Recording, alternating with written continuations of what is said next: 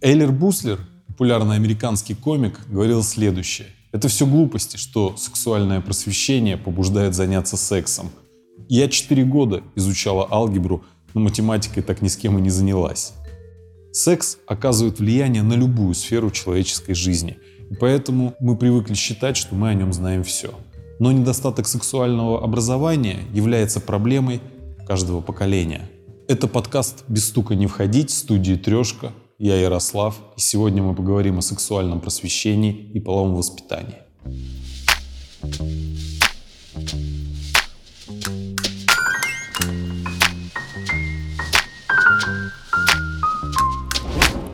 Александре Калантай принадлежат следующие слова.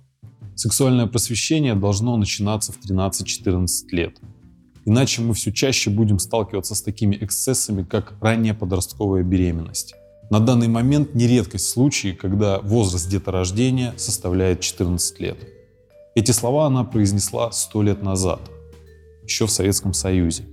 В то же время появилась новая наука, которая называлась педология – которая занималась проблемами развития детей, подростков, в том числе сексуального просвещения. Позже, в 1936 году, попытки введения сексуального просвещения в Советской России были прекращены и запрещены. Товарищ Сталин подписал указ о прекращении существования педологии, а товарища Калантай отправили в ссылку. В 1994 году Министерство образования учредило экспертный совет для разработки специализированные программы сексуального просвещения и полового воспитания. Туда были приглашены чиновники из Минздрава и компетентные чиновники из Министерства образования. Но инициативе также не суждено было состояться. В противостояние сексуальному образованию вышли церковь и еще не забытый советский консерватизм. А в прессе поднялся шум, что все хотят истребить русский народ при помощи контрацептивов. Ольга Щеголева, учительница биологии из Санкт-Петербурга, два года назад оказалась в центре громкого скандала.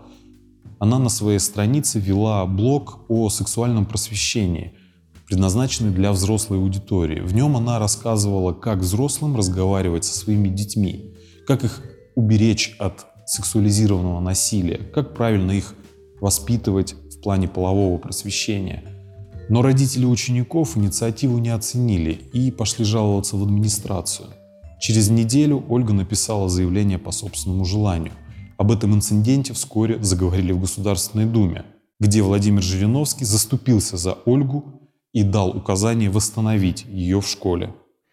Ну вот, в Санкт-Петербурге уволили учительницу биологии за просветительский блок «Не стыдно». Она поднимает те вопросы, которые учителя должны поднимать. Нет, не хотят в школах вводить предмет, связанный с семьей, отношения, папа, мама, так сказать, все остальное. И учительницу, которая решила сама объяснять, увольняют, увольняют. То есть это какое-то мракобесие, средневековье. Вот. Где этот комитет-то по делам? Вот комитет по образованию здесь у нас, Чернышов. Вы курируете этот комитет? Вот я прошу комитет по образованию, раньше Никонов был, сейчас кто? Немедленно восстановить учительницу из Петербурга на работу. С тех пор Ольга участвует в большом количестве проектов, посвященных сексуальному просвещению, и сама ведет множество курсов. Как изменилась моя жизнь после 21 года и увольнения, в общем, сложно описать словами, потому что в моменте было очень тяжело. Действительно, я испытывала огромный стресс с тем, что происходило, потому что я была хорошим учителем, я очень люблю преподавать детям, я люблю биологию, и детям я тоже нравилась, нам было комфортно, и вообще школа а, римского Корсакова была очень интересная, потому что дети там просто замечательные. Я никогда не встречала такую концентрацию интересных, умных, развитых детей вот в одном месте. Обычно это несколько человек на класс, которые как-то ярко выделяются либо в хорошую, либо в плохую сторону. Но здесь это было огромное такое сборище прекрасных детей, с которыми было очень интересно разговаривать. И терять их было достаточно болезненно, но так как блогом я занималась уже очень долго, я решила, что блог для меня важнее, потому что я вкладываю туда очень-очень много сил, эмоций, денег, знаний, которые я постоянно э, черпаю, учусь и так далее. И если смотреть в прошлое, то можно сказать, что то, что происходило, послужило хорошую службу, потому что я научилась очень многому за это время. В том числе даже читать юридические договоры на съемке, чего я, конечно, до этого никогда не делала. Мелкий шрифт — это теперь замечательный, для меня очень простой вид прочтения текстов. Ну и, конечно, мой скилл выступлений, мой скилл отстаивания своего мнения, мой скилл гласности, да, ценность как гласность, она очень сильно прокачалась за это время. Сейчас я продолжаю заниматься секс-просветом по тем же самым причинам. По причинам того, что у меня секс-просвета, например, не было, и у моих знакомых тоже. И я знаю о том, как от этого страдают подростки, как от этого страдают и взрослые люди. Даже здесь я встречаю людей, которые делятся со мной многими историями из своей жизни, как их что-то шокировало, насколько их травмировало, например, э, сексуализированное насилие в семье, потому что родители просто не знали, что это сексуализированное насилие. И это очень важный аспект жизни человека, потому что на самом деле на половом воспитании, на секс-просвете держится огромное количество моральных проблем, которые люди приобретают за время своего взросления. И это очень важный аспект жизни, который мы постоянно упускаем из виду. Швеция имеет успешный опыт полового воспитания и сексуального просвещения в школах. В этой стране к пятому классу подросток должен знать устройство его репродуктивной системы и как правильно называются его половые органы. К концу девятого класса добавляются знания о сексуальной жизни, об активном согласии, о сексуальном просвещении. На сегодняшний день эта программа включена во всех общеобразовательных школах в Швеции. При этом средний возраст вступления в половые отношения в этой стране 18 лет. Многие родители как на территории постсоветского пространства, так и в европейских странах являются противниками сексуального просвещения в школе. В таких случаях в Германии их приглашают в класс, и там учителя обсуждают с ними программу, по которой будет вестись преподавание. Тогда родители видят, что до 14 лет детям преподаются только общие знания о репродуктивной системе – при этом класс разделяется на две группы – мальчики отдельно, девочки отдельно, для предотвращения смущения. В классе ставится большой бокс, куда дети могут написать и положить анонимные записки со своими вопросами, на которые учитель в дальнейшем ответит. Таким образом, родители видят, что никакого разврата в школах не преподают и дают свое согласие. А эффективна ли вообще пропаганда от воздержания и таких вот вещей? Я думаю, что нет, потому что это создает излишнюю стигму вокруг этого вопроса, это создает стыд, это создает напряжение. И кроме того, э, если вам запрещают есть шоколад, а вы его очень любите, но его просто говорят, что ну сейчас ты его есть больше не можешь и не будешь никогда, ну, как бы, как это может помочь вопросу? Ты все равно будешь искать способы, где это добыть и это употребить. Вот и все. Ну, на мой взгляд, это абсолютно провальная концепция. А может ли э, ранний сексуальный опыт э, быть осознанным?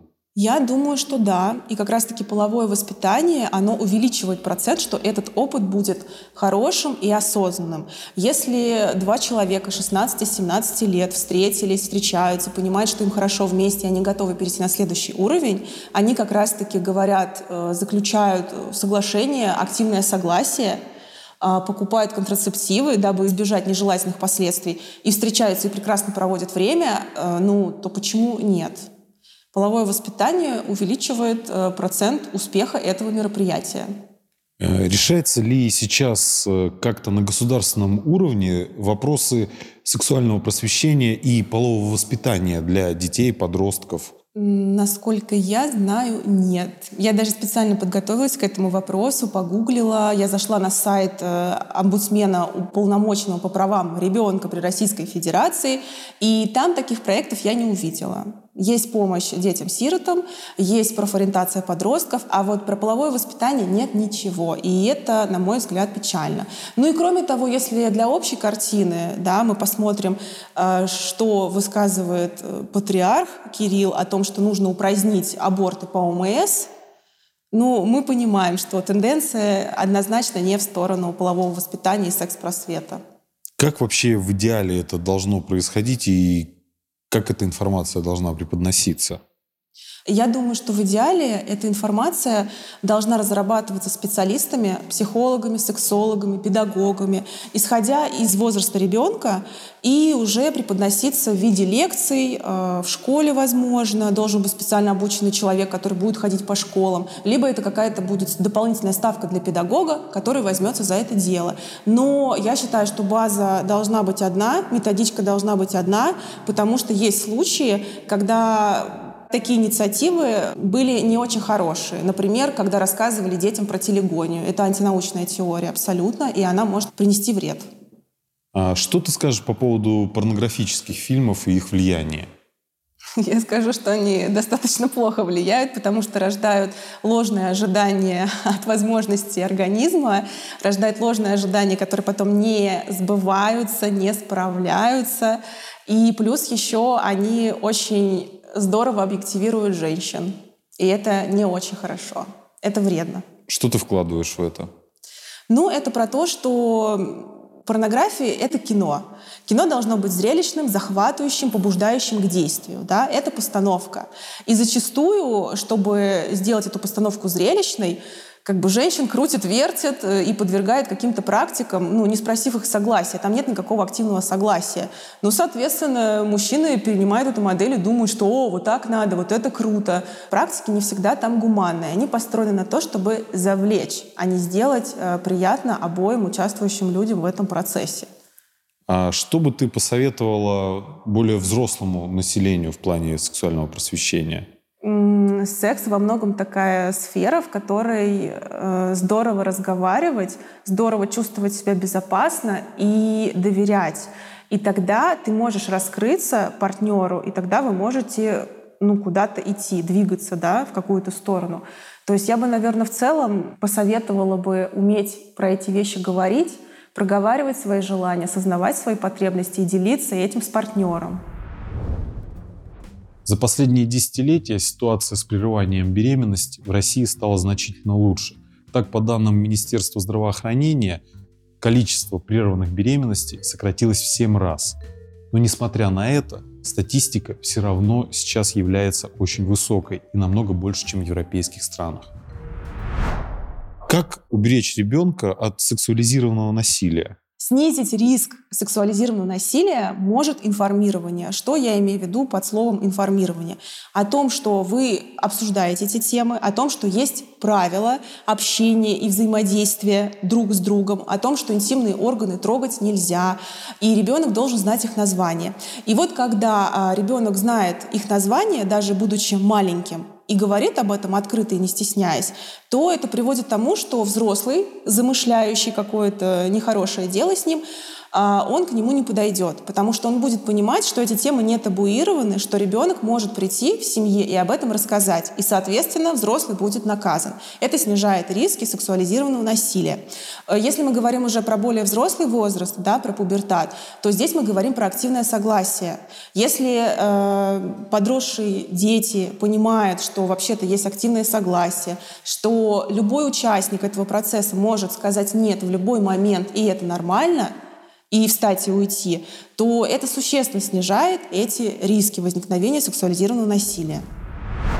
Что сейчас мешает в стране ввести секс-просвет, да, и вообще уроки полового воспитания? Секс-просветом это было бы называть очень неправильно и неудобно, потому что слово «секс» по отношению к детям сразу воспринимается в штыки, поэтому мы чаще всего используем словосочетание «половое просвещение» да, или «уроки полового просвещения», или на крайний случай это «сан-просвет», то есть санитарный просвет. На самом деле сейчас стало намного больше проблем с этим, потому что из-за определенных э, проблем, которые сейчас в нашей стране существуют, мы вынуждены, как э, преподаватели, как психотерапевты, психологи, специалисты по половому воспитанию, очень сильно урезать программу, которую мы могли бы дать из-за новых вышедших законов, по которым мы не можем читать часть комплексного сексуального образования. Поэтому мы вынуждены очень сильно урезать нашу программу. Очень сложно даже говорить на эту тему, потому что, как вы могли заметить, э, этот вопрос вызывает даже у меня сейчас большие затруднения, чтобы сформулировать ответ корректно для того, чтобы э, не заиметь каких-то последствий по поводу этого ответа. Конечно же, если мы рассматриваем сан-просвет в очень простом варианте полового просвещения, то ничего не мешает – знать детям, как отстаивать свои границы, как проводить гигиену, что такое менструации, какие использовать средства гигиены, да, или какие средства контрацепции использовать, не противоречит никакому закону, не противоречит тому, что мы поддерживаем семейные ценности, потому что отсутствие заболеваний, передающихся преимущественно половым путем, это про здоровье, а не про законы. Поэтому, в принципе, составить программу по половому просвещению, которое влезает во все законы, возможно. Но да, это, конечно же, будет не комплексное сексуальное образование, к которому мы бы хотели прийти в итоге. Да, конечно, словосочетание «учитель» и «секс-блок», он в России, в общем-то, неприменим. Да, это невозможно. Мы знаем случаи, когда учителей увольняли за меньше, это за фотографии в купальнике, а, за какие-то дополнительные заработки, например, танцы или еще что-то, что вызывает у обычных людей ну, недоумение, как минимум. Нет ни одного закона и прописной истины о том, как должен вести себя учитель. Если бы они были, если бы мы их подписывали, когда устраивались на работу, это было бы одно. То есть, например, какой-то договор, в котором написано, что учитель не может ходить в магазин и покупать вино на праздник в течение там какого-то времени днем, да, чтобы, не дай боже, не встретить э, детей в этом же магазине, и они не увидели, что учитель покупает алкоголь. Но таких законов не существует, таких договоров не существует, потому что на учителей и так сложено очень много ответственности, которая не должна быть на них сложена. Конечно же, если бы я не была учителем, скорее всего, мой блог бы просто никто не заметил, и это бы не возымело такого эффекта. И, к сожалению, из-за этого может сложиться мнение, что я сделала это специально. Такие комментарии я тоже слышала. Но нет, это не было сделано специально, насколько я могу судить. А, к сожалению, дети или родители просто очень сильно интересовались моей личной жизнью и дополнительными а, какими-то занятиями, хобби и нашли мой блог. А, конечно, если бы я не была учителем, это было бы очень просто, никто бы не заметил такой маленький блог, а он был действительно очень маленький, и все прошло бы без такого скандала. Поменялось ли ко мне отношение людей, смотря каких? Понятно, что гневных комментариев в интернете можно найти сколько угодно. Каждый человек, который использует свою публичность хоть как-то на благо, а, на какие-то выступления, на какие-то интересные вещи, он всегда получит хейт и остальные неприятные комментарии. Но на самом деле очень много моих знакомых поддержали меня, даже больше, чем я ожидала.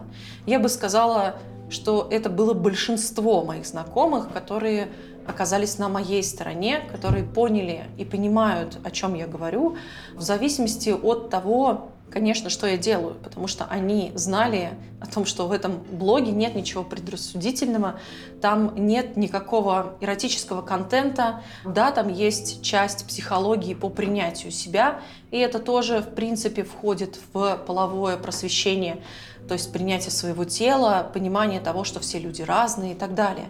Это очень важно и для подростков, для детей, и для взрослых людей. Действительно, были некоторые взрослые люди, которые не понимают, зачем вообще об этом говорить, и они придерживаются мнения о том, что вся сфера сексуальности должна быть скрыта от детей, видимо, до 18 лет. Наверное, после 18 лет, того, как получается какая-то запись в паспорте, вся жизнь должна вложиться в голову ребенка, и он должен в момент стать очень взрослым, знать, как предохраняться, знать, какие заболевания существуют. И эти взрослые придерживаются такого мнения, и, конечно, да, они проявляли негатив.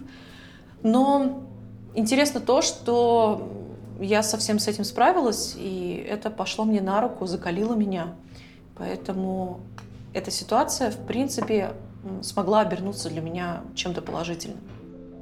А, слава богу, скандал не затронул моих близких. Я очень переживала о том, что это может сказаться на моем ребенке, это может сказаться на моем муже, потому что за них я переживала больше, чем за себя. Мой муж на тот момент работал в СПБГУ, поэтому я боялась, что у него будут какие-то проблемы на работе из-за того, что у него жена попала в такой скандал, но, слава богам, ничего не случилось. И э, мой сын, получая комментарии от своих одноклассников, э, сказал о том, что да, но моя мама в телевизоре, а ваша нет. Поэтому сын отнесся к этому очень положительно. Он у меня очень понимающий и воспитан тоже в атмосфере секс-просвета, поэтому мы спокойно с ним обсуждаем сложные темы, даже если они не касаются каких-то половых вопросов, да, просто э, психологических вопросов, мы совершенно открыты к диалогу. Мои родители держались скупо, так можно сказать, что они не выражали каких-то очень больших негативных эмоций, но и положительных тоже. Хотя в этой ситуации сложно было выразить какие-то положительные эмоции, только поддерживающие. Да? Помочь, э, там, например, юристам или еще кем-то. И да, они оказали мне эту помощь. Мои друзья — это специфический круг людей. Мы всегда собираем вокруг себя определенных людей. В моем случае это большая часть э, студентов из Санкт-Петербургского государственного университета, с биофака и с матмеха. Поэтому э, их кругозор, он очень схож с моим. И, конечно же, от них никаких вопросов, комментариев отрицательных в сторону моего блога не поступало. Наоборот, периодически это было восхищение о том, что как ты держала лицо или как ты с этим справилась. И они массово меня поддерживали и очень мне помогли. Да, моему сыну 12, и путь к половому просвещению в моей семье был достаточно сложным. Потому что, к сожалению, я не всегда была такая умная, прекрасная и великолепная. Да, сам себя не похвалишь, день зря прожит. Но какое-то время мне было очень тяжело разговаривать с сыном на эту тему, несмотря на то, что я по образованию, по первому биолог, и вроде было бы просто, но на самом деле оказалось нет, потому что сын у меня с некоторыми особенностями, он с синдромом дефицита внимания и гиперактивности, поэтому мне с ним было достаточно сложно, особенно пока я была одна. Он узнал о сексе в 6 от своей подружки, и это было не очень приятное знакомство э, с этой темой. И, к сожалению, тогда у меня не было еще бэкграунда, обучения, и я не пришла к этой теме. И я сорвалась. То есть у меня была такая педагогическая ошибка, я была очень раздосадована, а, я очень сильно злилась на эту тему, о том, что я не могу это корректно объяснить, о том, что меня это только злит, стесняет. И, в принципе, злость а, у родителей появляется в этот момент именно из-за того, что они не могут корректно на это отреагировать. Они не могут корректно подобрать слова, они не могут а, этично объяснить ребенку, что происходит, почему там информация правильная или неправильная. И это вызывает гнев, и чаще всего родители делают точно так же, как я, они срываются. Но это тоже позволило мне прийти к тому, что половое просвещение необходимо не только в школе, но и дома.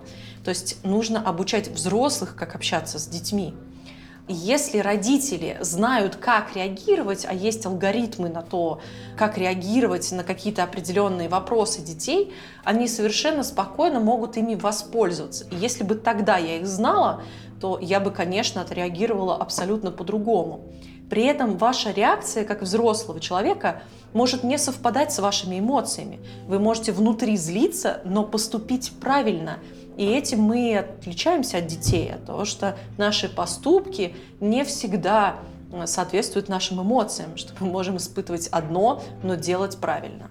И сейчас э, с сыном у нас кардинально другая ситуация. Он может задать мне любой вопрос, который его интересует, и он задает.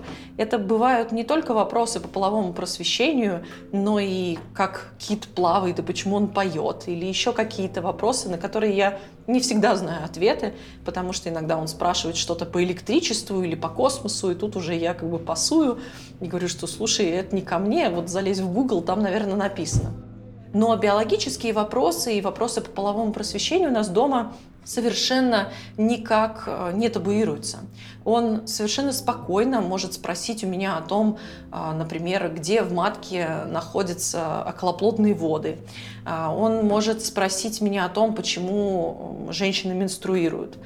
И это не вызывает у него каких-то очень страшных эмоций, да, иногда он стесняется, он говорит, мам, извини, вот я бы хотел узнать, и понятно, и видно, что ему ну, немного неловко, но он все равно может это сделать. Это значит, что он мне доверяет. И на самом деле это самая главная задача полового воспитания – сблизить э, родителей и детей для того, чтобы в их семье не было никаких табуированных тем, для того, чтобы если что-то случится с ребенком, он знал о том, что родители его поддержат, они его выслушают, они ответят на его вопросы, они ему помогут.